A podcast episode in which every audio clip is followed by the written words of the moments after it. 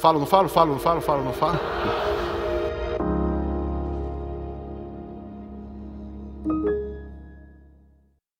Graça e paz, queridos irmãos e irmãs. Quero compartilhar com você sobre conteúdo do que falamos, do que conversamos. Nós temos a tendência de, quando conversamos com as pessoas, nós queremos contar o que acabamos de saber, as notícias que ouvimos na televisão, as curiosidades que acabamos de saber sobre determinados temas, esporte, política, economia, várias coisas que nós vamos descobrindo ou sobre determinadas pessoas que ambos conhecem naquela conversa.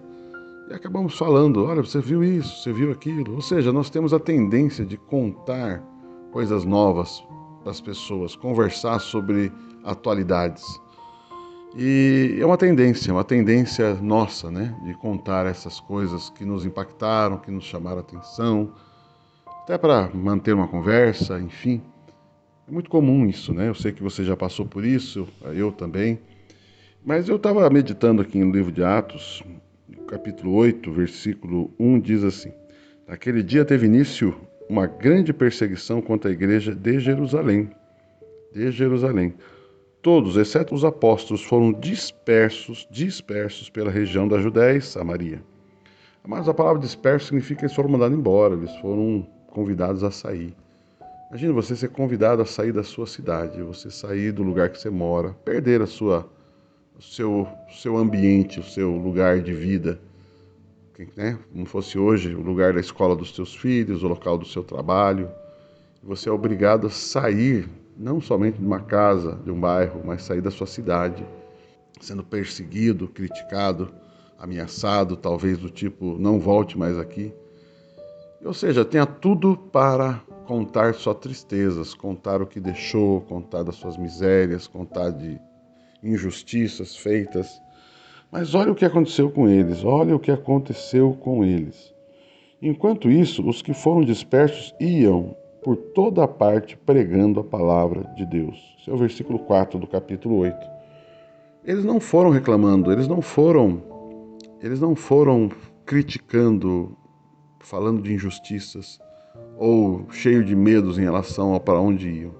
A Bíblia diz que eles foram pregando a palavra de Deus. Uau, o que aconteceu com eles ao ponto deles pregarem a palavra de Deus?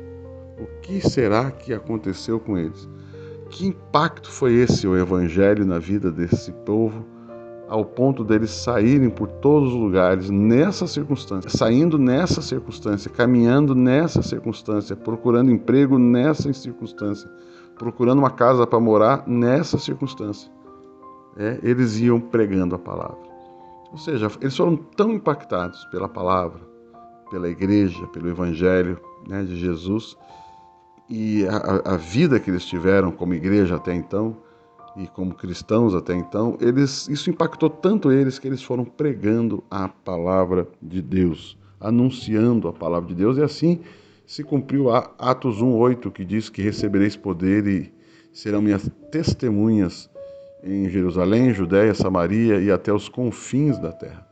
Esse versículo se cumpre aqui, porque eles agora estão saindo de fato perseguidos, expulsos, mas cheios de poder e cheios do poder do Espírito Santo, cheio da paixão pela palavra de Deus, e eles iam pregando, anunciando a Jesus Cristo através da palavra de Deus. Uau, que coisa tremenda!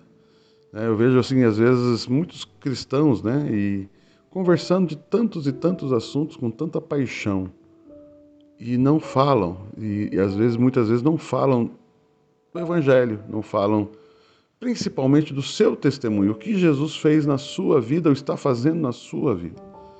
Né? Então eu vejo assim que talvez não seja tanto novidade mais, não seja tão impactante mais. Já uma notícia de política, economia, esporte, por aí vai, já está impactando mais do que o Evangelho. E isso é interessante de pensar né? E aqui olhando para esse versículo, o que foi que fez com que esses homens iam por toda parte pregando a palavra de Deus? Um desses é Filipe. Filipe, a Bíblia diz, foi para a cidade de Samaria e anunciava Cristo ao povo dali. Ou seja, Filipe também é um homem cheio do Espírito Santo, era um daqueles que foram escolhidos para ajudar a separar as comidas, os bens que eram ofertados entre o povo. Ele foi para Samaria e lá ele pregou a palavra de Deus. Né? Ele ia pregando a palavra de Deus. Amados, ah, ele era um evangelista, né?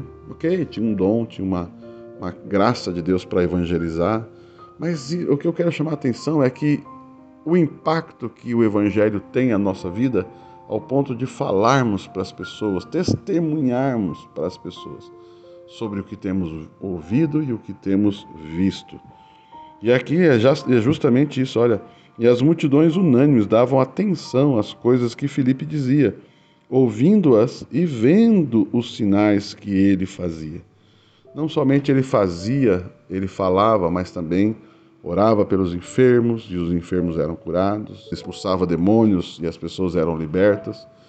Ou seja, quando você está cheio da paixão, do impacto do Evangelho na vida e você tem aquele amor e compaixão pelas pessoas que não conhecem o que você conhece, amados, certamente os sinais seguirão tais pessoas. As pessoas vão se compadecer e orar, impor as mãos, se compadecer e vão orar e haverá cura, libertação. Então eu chamo a atenção essa atitude dessa igreja, ou dos membros dessa igreja, a igreja primitiva, a primeira igreja, eles tinham essa característica tremenda. É, tem outro versículo 12 diz assim: Quando, porém, deram crédito a Felipe que os evangelizava a respeito do reino de Deus e do nome de Jesus, iam sendo batizados tanto homens como mulheres. Uau, olha que tremendo isso.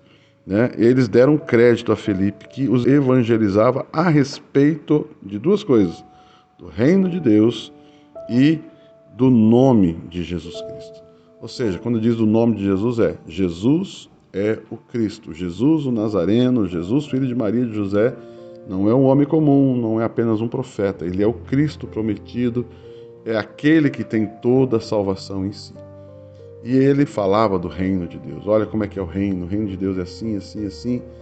E as pessoas não somente ouviam, mas criam, e não somente criam, elas eram batizadas, homens e mulheres. Por que é interessante esse aspecto, homens e mulheres? Porque a gente sabe que naquela época a mulher ela tinha bastante dificuldade de relacionamentos, de, de aceitação e de, de voz, de importância. E aqui o texto diz que o evangelho ele, ele, ele ama as mulheres. O evangelho também ama as mulheres. E as mulheres iam sendo batizadas, iam sendo batizadas e os homens também. Mas por quê? Porque pessoas iam testemunhando. Pessoas iam testemunhando daquilo que eram apaixonadas. Iam testemunhando daquilo que estavam vendo, ouvindo. É, iam testemunhando das novidades que descobriam a respeito de Jesus e do reino de Deus eu fico pensando isso, né? Puxa, que tipo de evangelho temos ouvido, vivido, ao ponto de, quando conversamos com pessoas, nós conversamos sobre tudo com tanta paixão, com tanta veemência. Falamos de esporte com tanta paixão, com tanta veemência do time de futebol, ou das novidades. Você viu o que aconteceu? Você viu aquela situação? Ou, sei lá, de algum outro hobby, de alguma outra situação, ou de algum outro acontecimento uma notícia mundial, pandemia. Falamos de tantas situações, mas aqui o texto diz que essas pessoas falavam do Evangelho. Eu não estou falando que não pode falar de, desses assuntos, né? Normal isso. A questão toda é o natural, o, aquela, aquela atitude que falamos com paixão, que falamos com naturalidade, que sai das nossas bocas, porque é o que temos vivido, visto, então eu queria deixar esse pensamento, né, porque eu sei que você tem escutado, visto, né, tantas coisas a respeito do reino de Deus e do evangelho. Eu sei que você crê. Se você não crê, crê em Jesus, entregue a sua vida a Jesus. Né? Confesse a Ele, ore dizendo que Jesus é o seu Senhor e Salvador, convide Ele para morar no seu coração.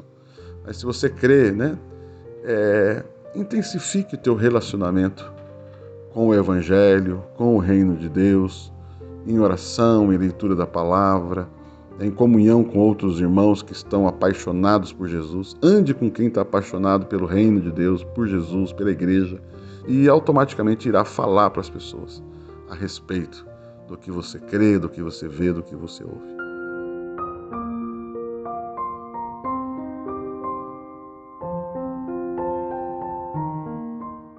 Sou o pastor Papi Casarini e este é o podcast Falo ou Não Falo. Compartilhe essa mensagem para que mais pessoas sejam edificadas e me siga nas redes sociais. Continue abençoado.